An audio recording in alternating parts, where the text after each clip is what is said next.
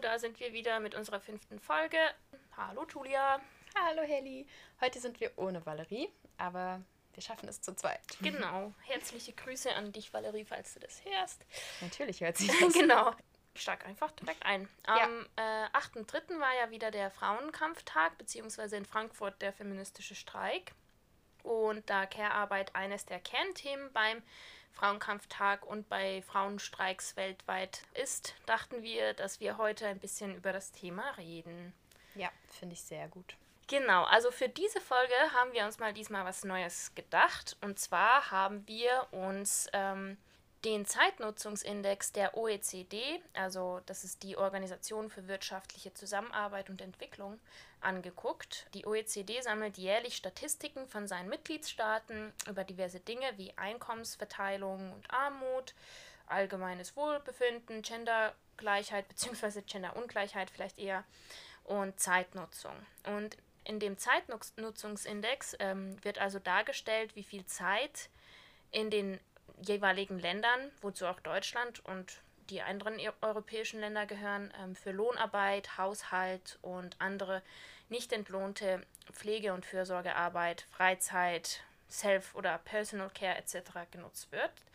Und ähm, wir haben eine Woche lang das auch bei uns selber beobachtet und dokumentiert. Mhm. Was ist dir denn aufgefallen dabei? Also bei mir war die Woche irgendwie nicht so wirklich repräsentativ. ich weiß nicht warum. Aber auf jeden Fall, ich habe von Montag bis Freitag im Schnitt sechs bis sieben Stunden mit, mit dem sogenannten Arbeiten verbracht. Also bei mir momentan schreibe ich an meiner Masterarbeit. Okay, also das wäre sowas wie Lohnarbeit. Das, ne? das wäre Lohnarbeit. Das ist auch direkt so in der Tabelle an sich auch äh, definiert, dass man ähm, genau Lohnarbeit oder Studi Studium oder so dazu zählt. Mhm. Mit Schlafen und Ausruhen generell, das wäre sowas wie Personal Care, habe ich dann im Schnitt so acht bis zehn Stunden tatsächlich verbracht. Mhm, sehr gut. Und nur insgesamt so zwei Stunden mit sowas wie Sport. also in der ganzen Woche.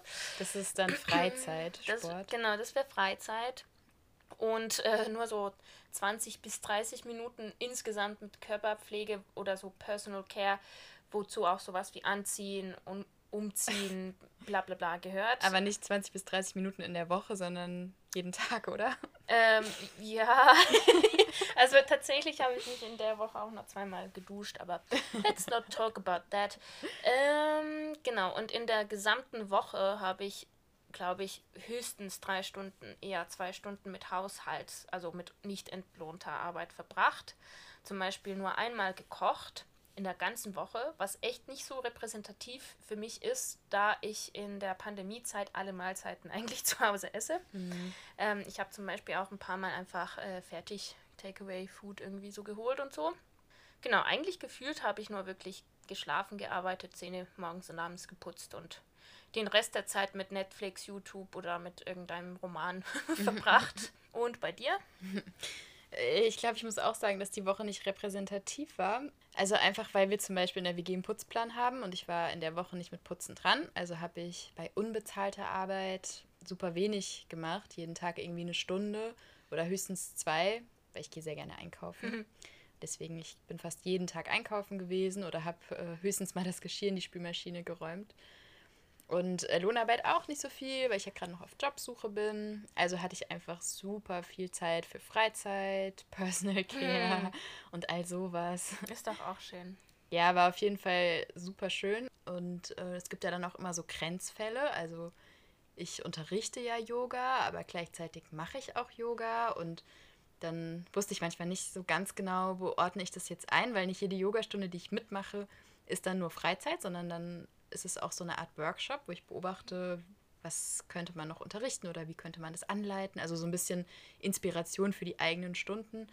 Also es ist auch gar nicht so klar, wo was genau reingehört, mm. fand ich. Ne? Also auch so Sachen wie Gärtnern. Mm. Jetzt gerade ist ja Frühling und ähm, ich weiß nicht, ich hätte das als Freizeit eingestuft, weil ich das einfach super gerne mache und nicht als unbezahlte Arbeit. Mm. Das wäre irgendwie für mich, glaube ich, die falsche Kategorie, aber ich könnte mir vorstellen, dass es für jemand anderen, der da nicht so Bock drauf hat, aber aus irgendeinem Grund denkt, bei mir müssen Geranien am Fenster sein, dann ist es vielleicht doch eher sowas wie unbezahlte Arbeit. Ja, mhm. also so kleine Sachen sind mir da einfach noch aufgefallen. Mhm, auf jeden Fall. Aber es soll ja gar nicht um uns gehen. Das ist äh, nur der Einstieg. Genau, wir wollten mit dieser kleinen Beobachtung uns selber auch mal vor die Augen führen, was wir eigentlich mit unserer so Zeit machen. Und ähm, aber natürlich sind wir auch nicht unbedingt repräsentativ für die Gesamtgesellschaft, weil wir zum Beispiel keine pflegebedürftigen Familienmitglieder bei uns zu Hause betreuen, wie zum Beispiel Kinder oder vielleicht auch ältere Menschen oder so. Aber auf jeden Fall kann man schon sagen, dass eigentlich alle Bereiche schon notwendig sind, auch wenn man das nicht immer so ganz klar einteilen kann, wozu jetzt die Gärtnerei zum Beispiel gehört. Mhm. Aber genau alles von Haushalt und Lohnarbeit, weil wir leider immer noch im Kapitalismus leben, wo man Lohnarbeiten muss, bis zur Körperpflege, Fre Freizeitaktivitäten, Self-Care und obviously auch Schlaf. Das ist alles einfach notwendig für uns als Individuen, aber auch für die gesamte Gesellschaft. Nur was anhand diesem globalen Vergleich dann deutlich wird, also dieser OECD-Tabelle, ist, dass weltweit und dann auch natürlich deutschlandweit es eine große Ungleichheit zwischen Männern und Frauen beim Zeitaufwand für diese verschiedenen äh, Bereiche herrscht. Da hatte ich mich noch gefragt, du hast dir das ja ein bisschen genauer angeschaut, ob es da jetzt irgendwie um ja, so Cis-Männer und Cis-Frauen mhm. geht oder welche Männer und Frauen eigentlich. Um was für eine Geschlechterkategorie. Ja. Genau, also ich habe mir jetzt nicht angeguckt, wie bei, diesen, bei dieser Datensammlung von, von dieser Zeitnutzungstabelle, die das gemacht haben. Ich könnte mir vorstellen, dass es so ist, dass es sich um äh, so repräsentative Umfragen handelt per Land, mhm. wo dann die Befragten wahrscheinlich ihr eigenes äh, eigenes Geschlecht oder sozusagen ihre Geschlechteridentität oder so angeben können. Wahrscheinlich, also das ist jetzt nur Vermutung, aber wahrscheinlich so, dass sie halt ankreuzen Mann, Frau und dann irgendwelche mhm. dritten oder weiteren oder nicht-binären Optionen. Was ich eigentlich auch ganz gut fände, weil man ja dann halt das richtige Geschlecht sozusagen selber ankreuzen kann, mal unabhängig davon, ob das jetzt das Geschlecht ist, was einem bei der Geburt ange na, was zugewiesen, zugewiesen wurde. wurde. nur haben wir jetzt darüber gar keine nee. näheren Infos. Ne? Also wir genau. haben jetzt nur irgendwie Männer und Frauen ja. und gehen davon aus, dass es vor allem um Cis-Männer und Cis-Frauen genau. geht, die ja vermutlich dann auch in irgendeiner Form von heterosexuellen Beziehungen stehen. Vermutlich, wobei das weiß man ja aus der Umfrage erstmal nicht, in was für Wohnkonstellationen ähm, die Leute sich dann befinden. Mhm. Das sind 15- bis 64-jährige Menschen. Also erstmal zum Beispiel genau keine Kinder und keine Rentner, weil die vermutlich nicht lohnarbeiten. Ja. Ähm, und erstmal geht es ja da auch darum zu zeigen, dass diese Te Arbeitsteilung, diese vergeschlechtlichte Arbeitsteilung ja immer noch sehr präsent in unserer Gesellschaft ist. Auch erstmal mal unabhängig von der zugeschriebenen Geschlecht oder ähm, von der Wohnkonstellation. Das vielleicht so als so Disclaimer mhm. hier an dieser Stelle. Genau, und es wird auch nicht zwischen den Wochentagen unterschieden. Wochenende zählt jetzt da genauso rein. Mhm. Genau, also bevor vielleicht ich hier jetzt die zentralen Unterschiede nach Ländern sozusagen so aufzähle, ähm, vielleicht nochmal generell ein paar Informationen zu dieser Statistik. Also es handelt sich hierbei um genau durchschnittliche Minuten pro Tag. Also das ist erstmal vielleicht ein bisschen komisch, also falls jemand von euch das sich dann tatsächlich selber mal anguckt, das sind Minuten pro Tag bei 15 bis 64-jährigen Menschen. Also da wird genau nicht zwischen Wochentagen unterschieden. Also meistens ist es ja so, dass Menschen höchstens fünf Tage die Woche Lohnarbeiten oder in die Schule gehen oder studieren. Und das wird eben nicht unterschieden. Da wird auch nicht erläutert, wie viele Leute zum Beispiel in Teilzeit arbeiten, arbeitslos sind oder studieren oder so. Das wird zwar Studieren und Arbeitssuche und so wird zwar alles mit eingezählt, aber genau da wird nicht dazwischen unterschieden. Aber genau, das so auch so zum Anfang. Ähm, das sind halt so ziemlich komplizierte Durchschnittsrechnungen mhm. und Statistiken und so. Ich habe mir oder wir haben uns äh, jetzt auf, vor allem auf Deutschland fokussiert, weil wir auch hier wohnen und leben. Mhm. Und dann äh, dachten wir uns aber, das wäre vielleicht ganz interessant, das auch mit ein paar anderen ähm, Ländern zu vergleichen. Und da haben wir dann uns Schweden ausgewählt, weil Schweden ja so als das Schlaraffenland mhm. der Gleichheit manchmal so ein bisschen gilt. Vorbild. genau. Ähm, und dann nochmal Italien als zum Beispiel für so ein Land gewählt, was vielleicht noch so eine etwas familienzentrierte Kultur vielleicht hat und auch was generell Lohnarbeit und so angeht, ähm, strukturell etwas schwächer ist als zum Beispiel Deutschland, also so ein importbasiertes Wohlfahrtsstaatsmodell sozusagen darstellt. Ja. Für die Sozialpolitik-Nerds äh, unter euch, ich habe mir da so ein bisschen das Wohlfahrtsstaatsmodell von Gösta Esping Andersen so als Richtwert genutzt, aber ich gehe hier jetzt nicht mehr drauf ein, außer dass halt da genau Deutschland so ein kooperativ-konservatives Wohlfahrtsstaatssystem ist und Schweden dann halt so ein Paradebeispiel für so ein sozialdemokratisches Wohlfahrtsstaatmodell ist und genau Italien dann so ein südliches, so in Anführungszeichen so konservatives und importbasiertes Staatsmodell hat. Südliches? Äh, genau, Italien ist so ein südliches äh, okay. Land. Da wird irgendwie noch darunter ah, unterschieden. Okay, ich kenne es gar nicht. Also Nord- und Südeuropa ist da dann auch so. Ah, mhm. hat gewisse äh, Unterschiede. Naja, auf jeden Fall. Ja, in Deutschland verbringt die Gesamtbevölkerung im Schnitt etwas mehr als vier Stunden pro Tag mit Lohnarbeit. Wie gesagt, das ist dann jeder Tag, also auch Wochenende jetzt, mhm. dieser Schnitt.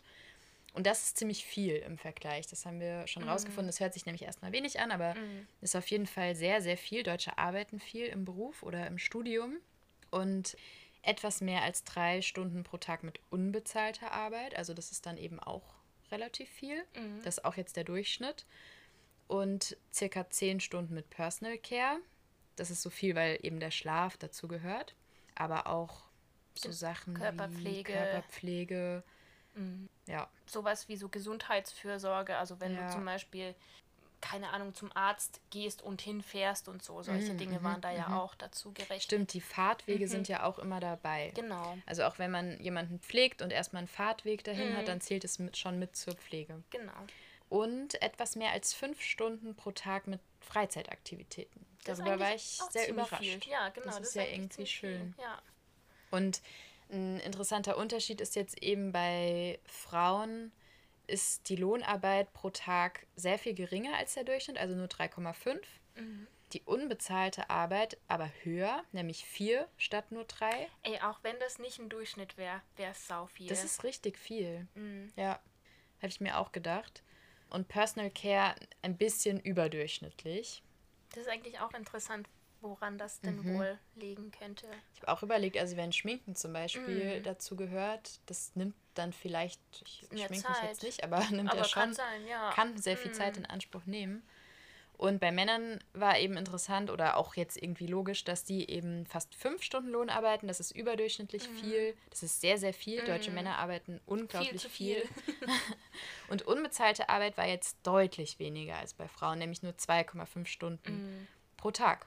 Ja, mhm. also ganz eindeutig zeigt dieser Durchschnitt, dass Männer mehr Lohnarbeit machen in Deutschland, Frauen viel mehr unbezahlte Arbeit mhm. und ähm, Männer aber auch mehr Fra äh, Zeit für Freizeit und Personal Care mhm. haben als Frauen. Das ist schon unfair. Genau, naja, und jetzt schnell zu Schweden. Insgesamt wird dort mehr Zeit für Lohnarbeit und Studium verbraucht als generell in Deutschland und weniger Zeit dann für Personal Care und Freizeit, was erstmal ehrlich gesagt nicht so nice klingt. Mhm. Ähm, ich dachte auch, Schweden würde so vier Tage Woche. Das wird dort ja damit liebäugeln. Genau, also da wird ja schon äh, gibt es ja diesen Diskurs, aber mhm. auf jeden Fall momentan wird da sau viel gearbeitet und wenig Zeit für Freizeit und so mhm. gebracht. Die Unterschiede zwischen Frauen und Männern in Bezug auf Lohnarbeit sind etwas geringer als die in Deutschland. Jedoch machen dort schon auch Männer mehr Lohnarbeit und mhm. Frauen dafür dann mehr ähm, äh, unbezahlte Arbeit. Und hier sehen wir schon die sogenannte zweite Schicht in Schweden und auch anderen nordischen Ländern, by the way. Das also ist immer noch stark erkennbar. Damit ist halt gemeint, dass Frauen zwar eigentlich naja, nicht ganz, aber fast so viel arbeiten, also Lohnarbeiten wie Männer, aber trotzdem dann immer noch so die sogenannte zweite Schicht dann zu Hause übernehmen mit Kinder von der Kita holen, kochen, Hausarbeit, whatever, das mhm. Ganze. Ähm, was ja eigentlich auch nicht so meine perfekte Vorstellung, ehrlich gesagt, vom Leben. Mhm. Also diese klassische Doppelbelastung. Genau. Und auch in Schweden haben die Frauen durchschnittlich gesehen weniger Freizeit mm, als ja, Männer. Kein Wunder eigentlich. Macht total viel Sinn. ja. ja.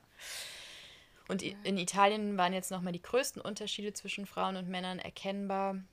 Ähm, also ich glaube, Italien hat auch eine höhere Arbeitslosigkeit. Mhm. Also es wurde insgesamt viel weniger Lohnarbeit gemacht. Und ja, Frauen verbringen einfach sehr, sehr viel Zeit mit unbezahlter Arbeit mhm. in Italien und Männer sehr wenig. Es war eigentlich so fast so gespiegelt. Also genau. Frauen haben fast so viel mit reproduktiver Arbeit äh, Zeit verbracht wie Männer mit produktiver mit also Lohnarbeit. Genau, ja. ja. Mhm.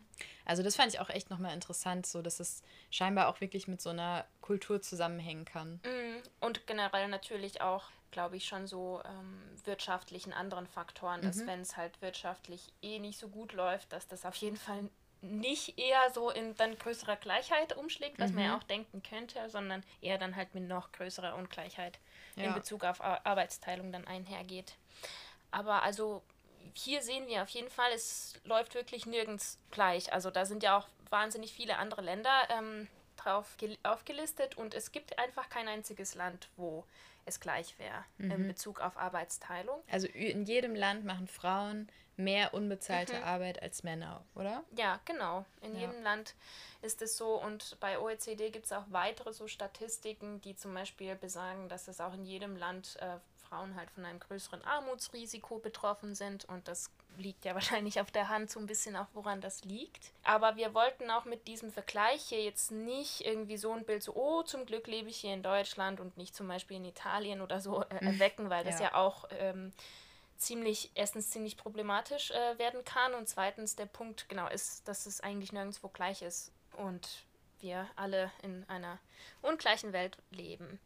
Ähm, ich finde übrigens diese Tabelle auch schon in der Hinsicht gut, auch wenn es natürlich sehr geschlechterbinär ist und sozusagen da keine nicht-binären Menschen zum Beispiel aufgelistet sind oder man sozusagen je nach Sexualität oder sowas das nicht dort differenziert dargestellt hat, finde ich das trotzdem eine ganz gute Tabelle, wenn es mal darum geht, also jemandem sozusagen so harte Fakten zu zeigen, mhm. dass wir immer noch nicht in einer gleichen Gesellschaft leben. Also dass Frauen und Männer und generell halt so eine Vergeschlechtlichung der Arbeitsteilung auch noch sehr präsent ist in unserer Gesellschaft. Deswegen brauchen wir ja auch immer noch den Feminismus. Ja, und zwar eben äh, nicht aus dem Argument heraus, naja, die Männer gehen noch Lohnarbeiten und die Frauen machen dann mm. eben zu Hause den, die Arbeit und mm. kriegen aber sozusagen ein Taschengeld dann von den Männern. ja, nee. das, ist, das ist natürlich Quatsch, ja. weil also erstens ist die Freizeit ungleich verteilt. Wir haben gesehen, dass Männer auch trotzdem immer mehr Freizeit haben mhm. als Frauen.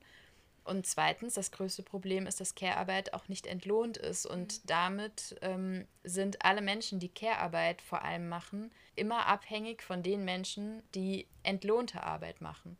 Und ja, diese Abhängigkeit ist ja klar, was das bedeutet. Also man hat keine Rente, in mhm. Amerika kann es das bedeuten, dass ich nur eine Krankenversicherung habe, wenn ich äh, mit jemandem verheiratet mm. bin, der mhm. eine Lohnarbeit hat.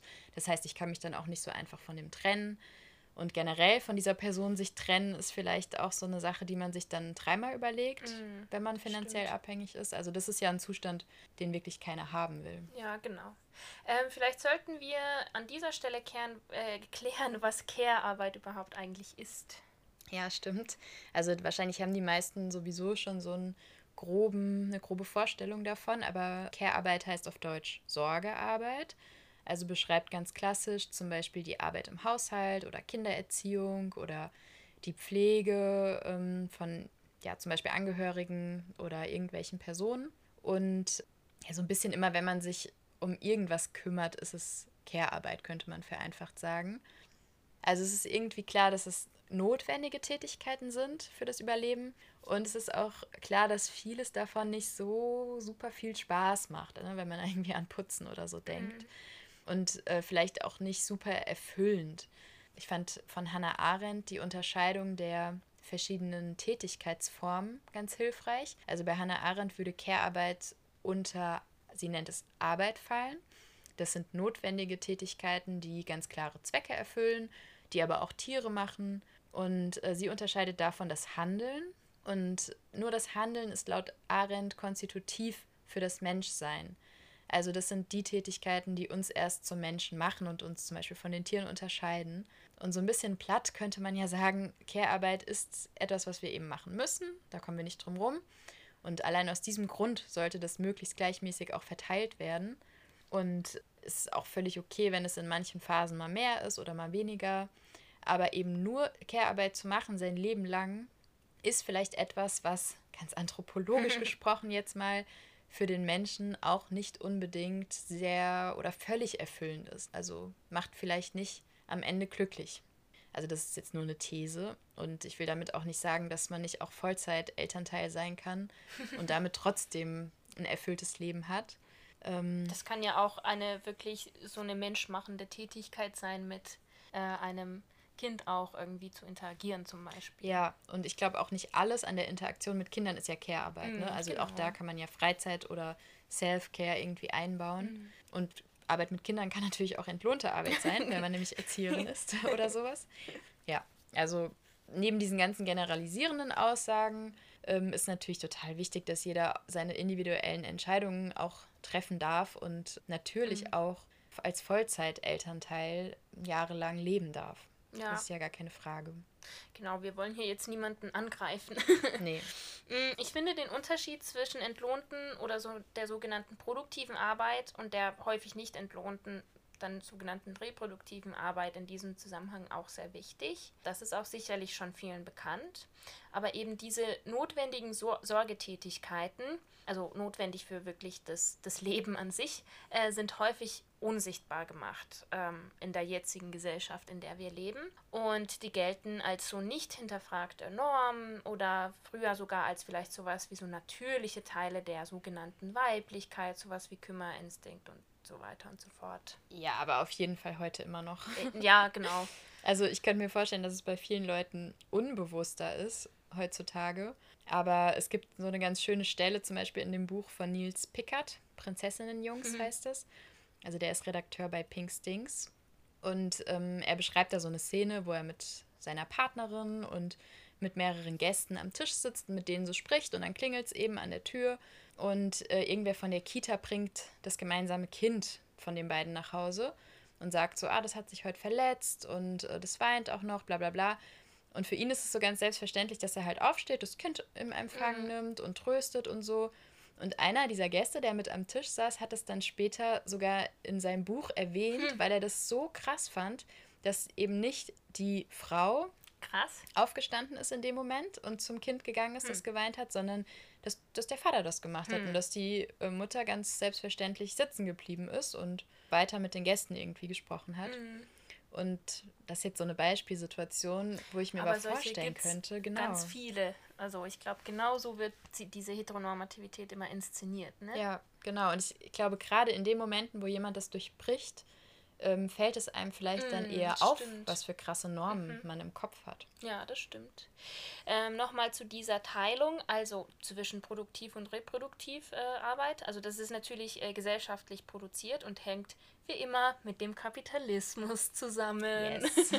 also wie schon in unserer zweiten Folge mit Federici. Ähm, auf die wir immer zurückkommen. Auf die wir immer zurückkommen, aber das ist echt ein richtig gutes Buch. genau, auf jeden Fall. Federici erklärt genau dort, wie das Ganze mit der vergeschlechtlichten Spaltung in privat-öffentlich, reproduktiv-produktiv etc. dann zusammenhängt und dass halt genau diese Spaltung, also so das Private gilt als so die weibliche Sphäre und mhm. wird der Frau zugeschrieben oder wird der Weiblichkeit zugeschrieben und das öffentliche Produktive dann halt so einer Maskulinität und Männlichkeit zugeschrieben.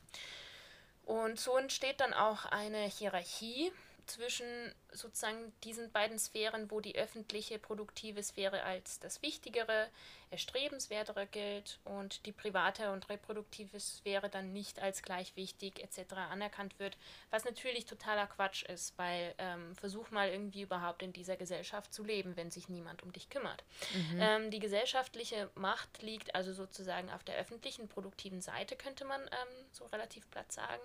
Und deshalb fände ich es auch eine, schon eine der wichtigsten Aufgaben in der feministischen Theorie auch und der Praxis natürlich, diese Spaltung zu analysieren und zu, zu durchbrechen, so dass aber auch keine der Seiten überbewertet wird, so dass also so gesehen könnten wir genau wie auch Julia sagte irgendwann wirklich auch in einer Gesellschaft leben, wo es durchaus erfüllend sein könnte, sich um andere zu kümmern, ohne dass man auf seine eigene Selbstverwirklichung oder auf seine eigene irgendwie Autonomie verzichten müsste oder eben äh, gezwungen wäre, diese Selbstverwirklichung wiederum dann in so einer kapitalistisch eigentlich entfremdeten Arbeitsform zu suchen, mhm. was ja auch genauso scheiße ist. Ja. Deshalb wäre das super wichtig, finde ich, dass sozusagen keine der Seiten überbewertet wird.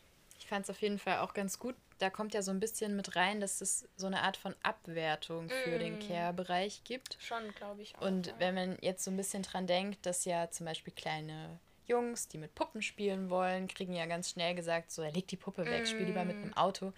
Das ist ja eigentlich auch eine Abwertung. Mm. Also wenn genau. Kinder das Gefühl haben, sie dürfen nicht irgendwas spielen, was mit Kümmern zu tun hat, das ist ja tatsächlich sowas, was Kinder eigentlich gerne mm. machen, und dann gesagt bekommen, das ist, du bist doch kein Mädchen oder ähm, mm. du sollst stark sein, dann ist das ja eigentlich auch schon so eine Abwertung dieses ganzen Bereichs oder sogar einer wunderbaren Eigenschaft, ja. die von klein auf in unserer Gesellschaft eingeübt wird, was ja. ziemlich traurig ist.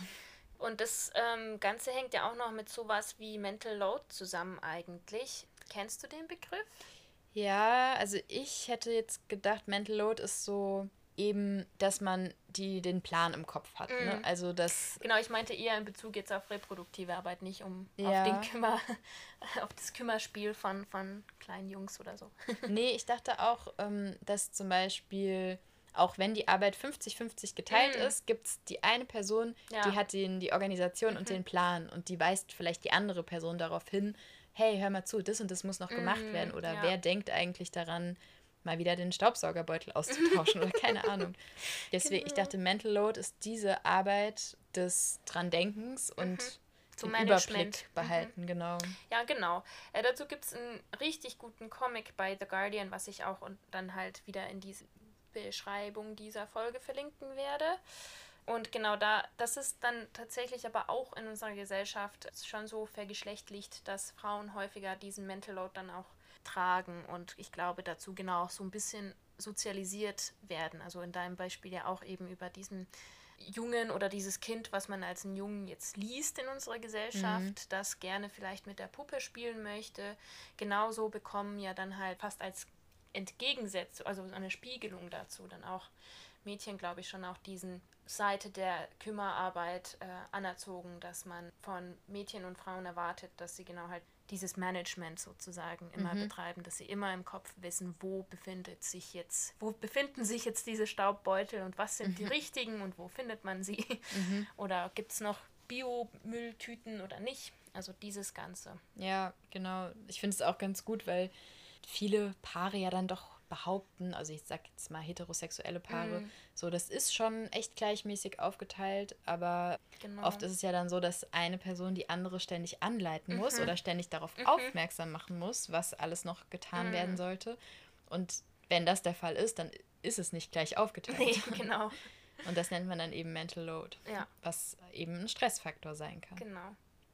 Care-Krise war noch so ein Stichwort. Wolltest du da noch? Ja, stimmt, genau. Also ähm, ich habe gestern den Film I Care a Lot auf Netflix geguckt. Den hast du ja auch gesehen, ne? Der passt eigentlich, ja. finde ich, ganz gut zu unserer Folge auch gerade. Ja, stimmt. Erst dachte ich vielleicht so, okay, da geht es jetzt darum, dass eine Frau eben gar nicht diese Kümmerliebe, dieses Kümmergehen hat und äh, sich aus Liebe heraus um Menschen kümmert, sondern mhm um das Gegenteil, nämlich sie ähm, macht Care-Arbeit eigentlich zur Ware und versucht damit reich zu werden, indem sie ja auf kriminelle Art und Weise alte Menschen ausbeutet. Mehr wollen wir gar nicht dazu sagen. Genau, guck den Film, der ist eigentlich wirklich auch spannend und einfach auch ein guter, auch unterhaltsamer Film. Also Sehr jetzt, unterhaltsam, ja. Ist auch nicht so was furchtbar Düsteres oder so. Ja, aber ich glaube, es geht viel mehr um Kapitalismus als um ja. Jetzt nur Gender. Nee, genau. Also auf jeden Fall ist das, finde ich, auch, auch eine ganz gute Darstellung davon, wie halt Alters, Altersfürsorge, also Altenpflege äh, ja. zur Ware wird. Und mit der Care-Krise ist genauso so etwas wie die Neoliberalisierung der Pflege- und Fürsorgearbeit gemeint. Und zwar sowohl auf der staatlich-institutionellen Ebene wie auch in privaten Haushalten. Die Soziologin Emma Dowling hat so ein ganz tolles informatives Buch dazu äh, 2020, also letztes Jahr, veröffentlicht. Das heißt The Care Crisis, What Caused It and How to End It, wo die Auswirkungen der Spar- und Kürzungspolitik auf den Gesundheits-, Pflege- und sozialen Sektor in Großbritannien jetzt in diesem Falle ähm, nach der Finanzkrise 2007, 2008 äh, analysiert und aufzeigt, wie einerseits es zu einer krassen Privatisierung von ganz essentiellen Sphären, zum Beispiel eben den Altenpflege, mhm. geführt hat und wie die Arbeitsbedingungen nicht nur für Pflegekräfte, sondern auch für Ärzte zum Beispiel, also etc. sich drastisch verschlechtert haben und wie manche Berufe dann einfach mit Ehrenamtlichen systematisch ersetzt worden sind. Also eigentlich richtig, richtig schrecklich. Ja, mega. Also genau, vielleicht kann man an der Stelle nochmal so ganz generell festhalten, also wenn der Staat sich aus irgendwelchen Verantwortlichkeiten zurückzieht, nämlich dann aus solchen Bereichen wie Pflege oder dieser mhm. Care-Bereich, und das sind ja notwendige Tätigkeiten, also die müssen gemacht werden, dann muss jemand anderes diese Arbeit mhm. leisten und organisieren. Und entweder ist es dann eben privat. Also man muss privat zum Beispiel vorsorgen, um später in einem privaten Pflegeheim mhm. leben zu können, was man dann finanzieren muss. Oder man ist auf nicht entlohnte Arbeit von Personen, also meistens Angehörigen, angewiesen. Und da sich die meisten ohnehin kein privates Pflegeheim leisten können, heißt das, wenn der Staat weniger dafür ausgibt, dann kommt es vermutlich dazu, dass meistens Frauen diese Arbeit for free übernehmen müssen. Mhm. Also viel gerechter und besser für alle wäre es, wenn der Staat gute Care-Einrichtungen schafft und so eben auch allen Menschen einen guten Zugang dazu bietet. Genau. Und zwar ist Großbritannien jetzt anders als Deutschland, ähm, was das Wirtschafts- und Wohlfahrtsstaatssystem zum Beispiel angeht, äh, oder Staatssystem. Aber in Deutschland herrschte ja vor der Corona-Krise auch zum Beispiel schon Pflegekräftemangel. Und in Deutschland überlegen sich laut äh, einer Studie mittlerweile so 32 Prozent der Pflegekräfte den Beruf aufzugeben, weil die Arbeitsbelastung zu hoch ist, was ich auch natürlich sehr gut verstehen kann. Aber das wäre schon ganz schön schl schlimm für, für uns alle. Mhm. Mm, und im Zuge der Corona-Krise haben dann auch mehrere Pflegekräfte auch so psychische Störungen erlitten, wie zum Beispiel dann so posttraumatische Stresssymptome etc. Und dadurch, dass der Pflege- und Gesundheitssektor sehr frauendominiert ist und es in Deutschland auch nicht genug Kita-Plätze zum Beispiel gibt, geraten viele Frauen dann in diesem Berufsfeld unter noch zusätzliche Belastung. Also da kommt sowas wie so ein Dominoeffekt äh, mhm. vielleicht zustande. Und es hat, handelt sich hier also schon um ein systemisches, strukturelles Problem, das durch Kürzungs-, äh, Spar- und Privatisierungspolitik, also genau dadurch, dass der Staat sich entzieht, sozusagen, mhm. zugespitzt worden ist. Und ja, also das ist eigentlich so durch eine bessere gesamtgesellschaftliche politische Organisierung und eigentlich so Finanzierung lösbar. Das finde ich auch echt nochmal voll den wichtigen Punkt. Also sowas wie Kindererziehung, Pflege, Gesundheit, das sind keine Privatsachen, die auf mhm. Individuen lasten sollten, sondern müssen wirklich politisch, also irgendwie öffentlich, kollektiv, gesellschaftlich organisiert werden. Und jetzt zum Beispiel alle Freunde, die so Kinder haben, brauchen ja immer Ewigkeiten, um mhm. eine Kita zu finden in Frankfurt. Und das ist nicht das Problem von denen, sondern das ist wirklich ein Politikproblem, mm. kein individuelles. Da hast du ja auch mal erzählt, dass das zum Beispiel in Finnland einfach viel besser organisiert ist und dadurch nicht so ein krasses Problem. Genau, in Finnland äh, ist es das subjektive Recht des Kindes für einen Kita-Platz. Und das ist zum Beispiel schon mal so was ganz anderes. Also mhm. ähm, da ist es, wird auch gedacht, so das ist das Recht des Kindes und nicht das cool. sozusagen das Recht der Eltern. Ja. Was auch, finde ich, ähm, eigentlich ganz cool ist, aber vielleicht können wir dazu mal eine eigene Folge machen. Stimmt, ich weiß auch gar nicht genug darüber. aber ähm, nochmal, um auf Emma Dowling kurz zurückzukommen, also das ist ihr zufolge alles ein Zeichen einfach davon, dass Care-Arbeit nicht in einer kapitalistischen Logik organisiert werden kann, weil das ja sozusagen in dem in der Hinsicht ja auch keinen Mehrwert produziert. Also Stimmt. man produziert ja keine Waren, sondern man hält Leute am Leben. Naja, aber Gesundheit wird ja dann schon zu einer, zu einer Ware Ware gemacht. Genau, aber eigentlich. dann hat es ja schon, ähm, wie zum Beispiel in mhm. diesem I Care a Lot Film, dann halt kann es auch mhm. ziemlich entmündigende ja. oder entwürdigende Folgen mit sich bringen. Und eigentlich ist es auch falsch gesagt. Eigentlich müsste man sagen, dass Krankheit wird ja zu einer Ware gemacht. Stimmt. Ja. Gesundheit wäre ja ein Problem für ein Krankenhaus, was privat organisiert mhm. ist und was mhm. Gewinne machen will. Und alle sind gesund, wäre mhm. ja ein bisschen scheiße. Stimmt. Corona ist also super für die Wirtschaft. ähm, oh Gott, Verschwörungstheorie. Aber im Grunde geht es ja um diese Themen ja auch bei äh, so Frauenstreiks und der sogenannten Care Revolution. Vielleicht wäre Corona wirklich auch nicht so schlimm geworden, wenn zumindest das, äh, also oder zumindest was so Todesfälle und so angeht, mhm. wenn der Pflege- und Gesundheitssektor nicht so runtergekürzt oder runtergefahren wäre. Und durch die Schließung von Kitas und Schulen, äh, jetzt im Zuge der Corona meine ich, äh, wurde ja auch die Care-Krise in privaten Haushalten dann auch nochmal vertieft. Und wie wir also sehen, geht es hierbei um ein ziemlich komplexes, weitreichendes Problem, das eigentlich auch schon dieser kapitalistischen Spaltung oder diesen Grenzen zwischen privat und öffentlich drüber hinweggeht. Mhm. Ja, voll.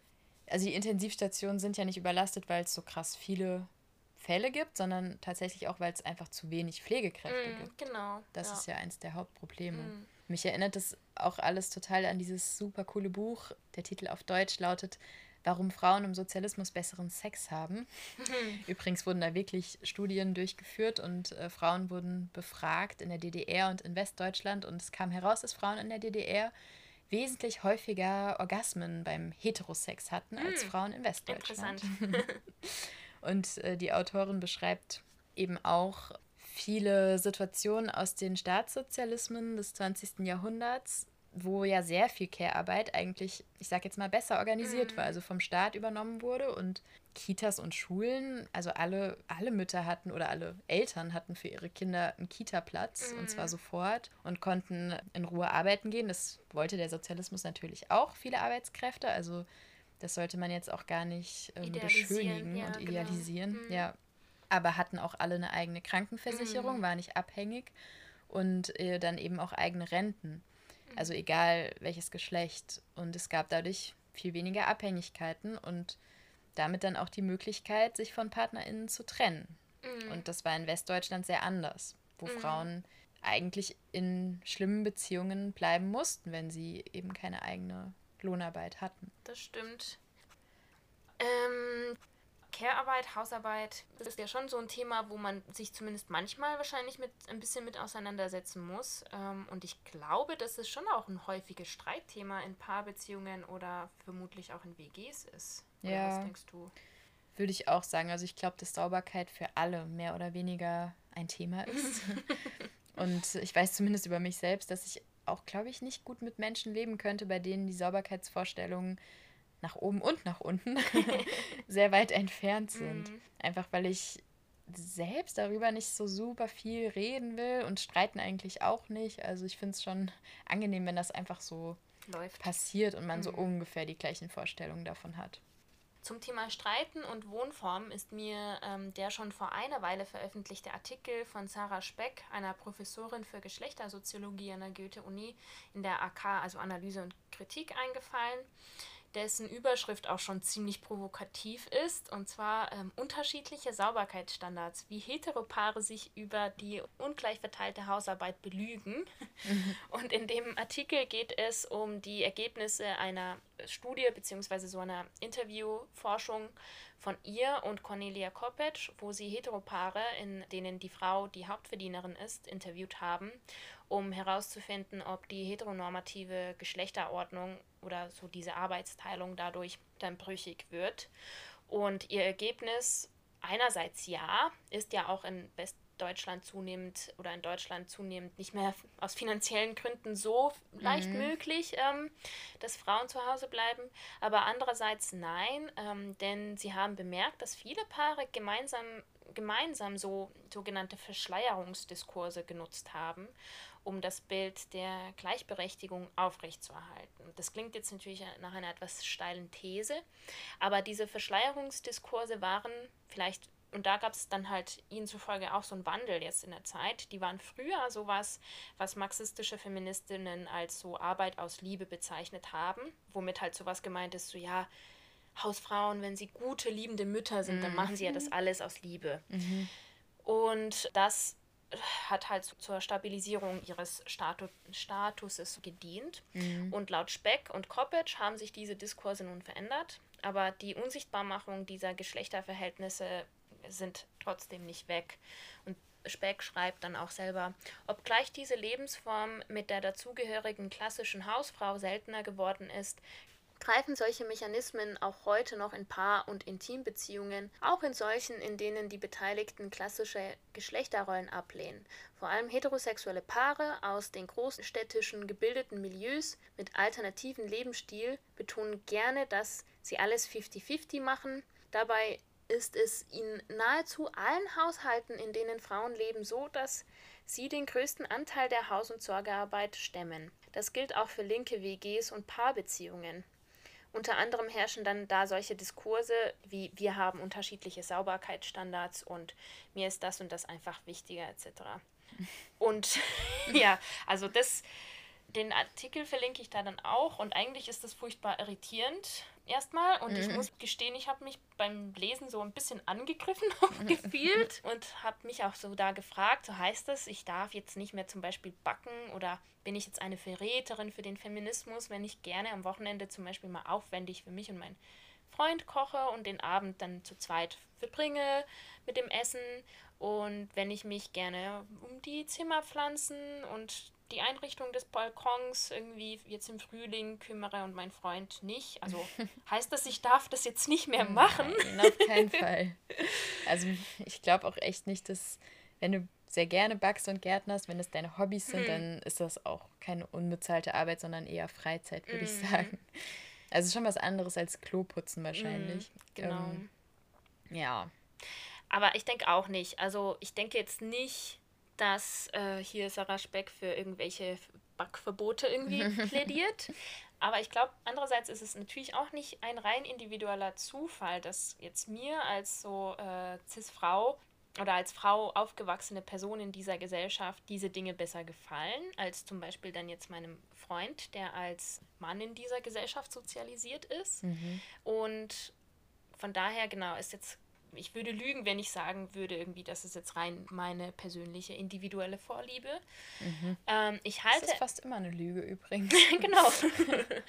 Meinst du? Aber ich halte auch nicht so viel von so einem Du sollst Feminismus. Also, dass ich nicht mehr genau zum Beispiel jetzt backen soll oder meine Sauberkeitsstandards dem des anderen anpassen soll, also nach oben oder nach, oder was, was heißt nach oben oder unten, also so sauberer, nicht saub, sauberer. Ja.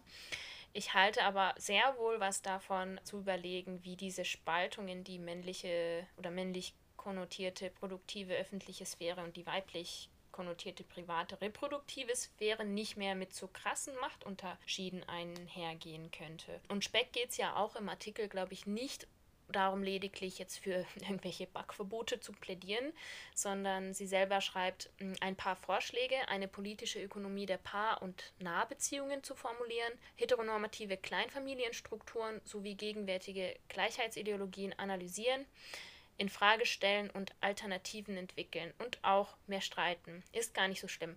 Wobei der letzte Satz, also mhm. da würde ich auch sagen, ja, kommt drauf an, was man vielleicht unter Streit versteht. Das kann sehr wohl schlimm, schlimm sein. sein. Finde ich ähm, persönlich auch.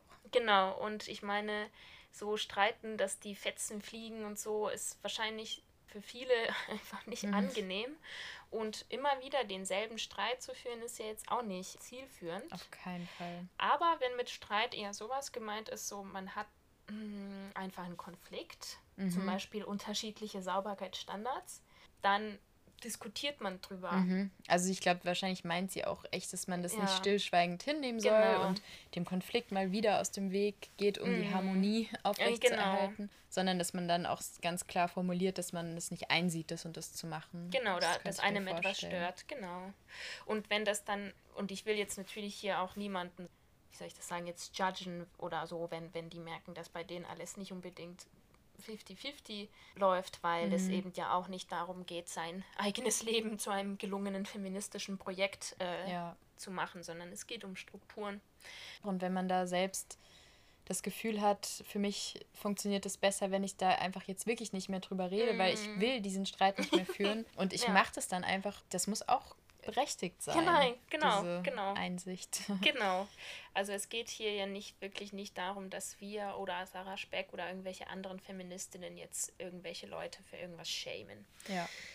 Eine konkrete Alternative aber hierbei wäre ja so ein Gemeinschaftsküchenmodell. Also so ein, ich glaube, dafür gibt es auch irgendwie so ein Wort. Ich weiß jetzt, also oder so ein Begriff, aber das ist auf jeden Fall, was ich meine, ist so ein altes aus so feministischen Kontexten so entworfenes Modell, demnach in so Mehrfamilienhäusern so eine Art oder halt in so Häusern, wo es mehrere Wohnungen gibt, so eine Art gemeinsam verwaltete Kantine oder sowas äh, in, im Erdgeschoss ist, wo alle BewohnerInnen des Hauses so rotierend so kochen und essen können. Mhm. Und das finde ich insbesondere jetzt auch in der Homeoffice-Zeit toll, weil ich einfach Mittagessen kochen hasse.